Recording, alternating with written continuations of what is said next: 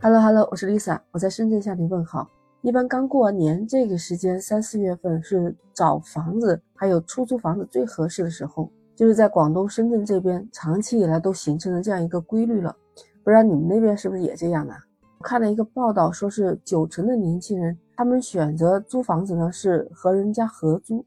想想也对哈，毕竟年纪轻轻的也没有什么存款。你像北上广深这些一线城市。房屋租金可不便宜，还有现在的新一线的城市，房屋租金也是看涨哦。选择合租当然是有很多的好处啊，那房租相对来说平均下来就比较便宜了，还能分摊那些物业费、水电费，对吧？几个人一起合租呢，相互有个照应，是不是觉得有安全感？而且还能体验一些新的生活方式，认识新的朋友。当然，还有的在特殊情况下还结识到了自己的另外一半。但是在租房的过程中，都遇到了很多奇葩的事情，而且还遇到了不少的坑，不知道你有没有像他们这样的经历啊？有个朋友他就说了这样一个故事，那是在前年有疫情的那段时候，因为当时毕业也是匆匆忙忙的嘛，他只能在网上去找那些租房的攻略。他在网上看了不少房子，然后还是选择了一个中介。接下来真的就是一个奇葩的事情发生了，他第一次也不知道应该选什么区域哦，又不确定自己租什么类型的房子。因为对自己的需求不是特别的清楚，他找的这个是个小中介哈，那个中介小哥呢骑着小电驴就带着他们去看房子，当时带他看了几套两房的房子，那房子都是刚刚装修好的，甚至还是在装修的，就里面有那种甲醛的味道很重。看完了房子，他就说和朋友商量一下，那他的那个朋友也说再找找吧，反正也不急，就告诉了那个小哥说再看看。还在犹豫打不打算找他再继续租，还想看一下。这个时候，那小中介的小哥哥剧情开始反转，开始发信息给他，说你今天不订这房子啊，明天就没了。这已经很优惠了啊，这摆明显就是这个套路吧？看着他这么说，租房子的这位朋友他就想不打他的脸啊，就是说还是挺好的，但是又觉得距离地铁比较远。那小哥哥接着又回复了说，如果你心动的话，先交个押金啊。然后我帮你把房子和房东先定了，然后你再看，啊，他就这么回了一句。结果小哥哥就告诉他，你没有这个交押金的钱，我先帮你垫付了吧。接着这朋友就无语了。小哥哥又说，钱已经帮你垫付好了，你不要违约啊，不然我又亏一大笔钱。朋友看了真的是哭笑不得，说我在考虑啊。结果小哥哥每五分钟一个电话，甚至每两三分钟就给他发一个微信，提醒房子快没了，自己已经垫付了。一直折腾了好几个小时，到大半夜了，那小哥哥还是不依不饶的。最后他是直接把那个人的微信给拉黑了。他说，接下来接到了不少的骚扰电话，估计都是从这件事情发生的。这朋友就感觉自己给自己挖了这么大一个坑，以后每次租房子都特别的小心谨慎了。所以要选择好一点的中介，房屋的房源一定要真实有效，这才是最关键的。你说是不是？其实像这样的情况下，真的要选择有品牌的，因为有品牌的公司，他们为了提升自己的品牌影响力，会提高他们的服务。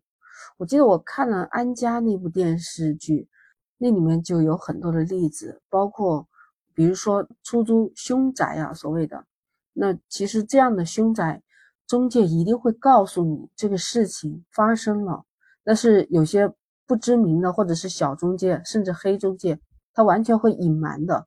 你通过中介租了这个房子，然后发生了什么什么事情，是不是就挺不好的？虽然说租房有可能难免遇到一些糟心的事儿啊，不过我跟你讲一些奇葩的事情。我看到一个网友他说，他的一个朋友毕业之后北漂啊，到北京租房子，那房东都问他，你是清华毕业的还是北大毕业的？那朋友一脸蒙圈啊啊，怎么我想租个我的房子，还必须是名校毕业的吗？把这朋友给气得不轻。还有一个女孩，他们三个人一起合租房子，他订的是房租均摊，结果呢，分房子的时候谁都想要大的一间，那找的那个理由真是奇葩啊！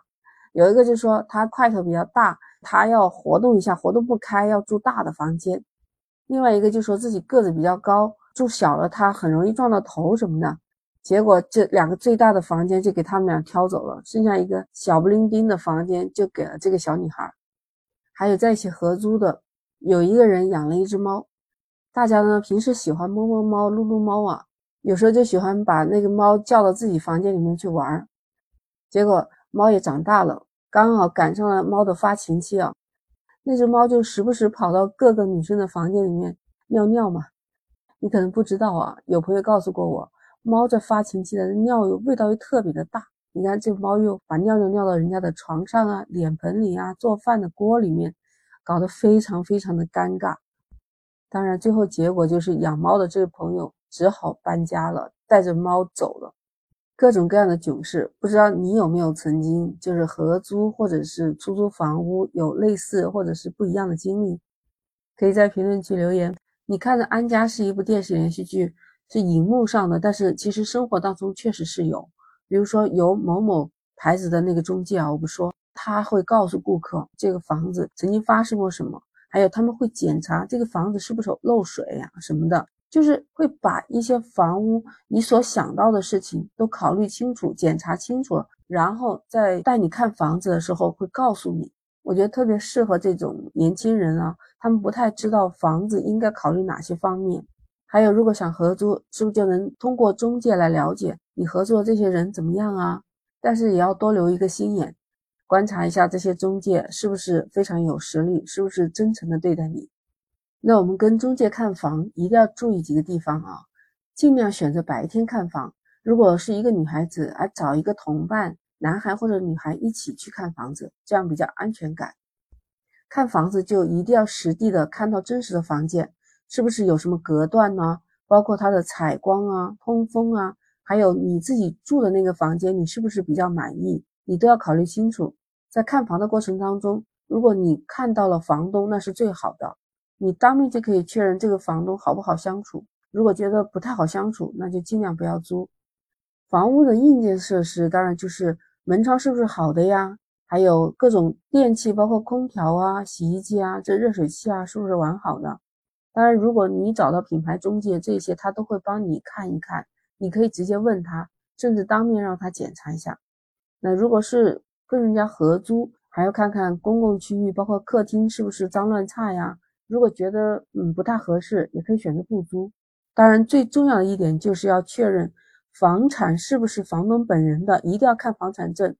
如果是合租啊，对方是个二房东，那也要确认一下正确的身份，才能跟他一起合租。最关键一点就是签合同要特别的留意，合同也是要秉着公平公正的态度。包括你的押金是押一付几啊？像深圳如果带电器的话，就是押一付三。但如果你钱不多，呃，你也不需要那么多电器，你可以选择简单一点的房子，押一付二啊，押一付一这样的就更能省钱吧。剩下就要看看详细的条款呢，包括违约金啊，还有违约的一些条款是不是比较合理？这毕竟关系到自己口袋里面的钱啊，所以说觉得不合理的一定要提出来。现在我们都有智能手机嘛，多给房间拍些照，还有把所签的合同也拍下来，以免到时候忘记了或者是弄丢了，这样留了一个备份，方便你到时候退租的时候早一点结算，也避免一些不必要的纠纷，对吧？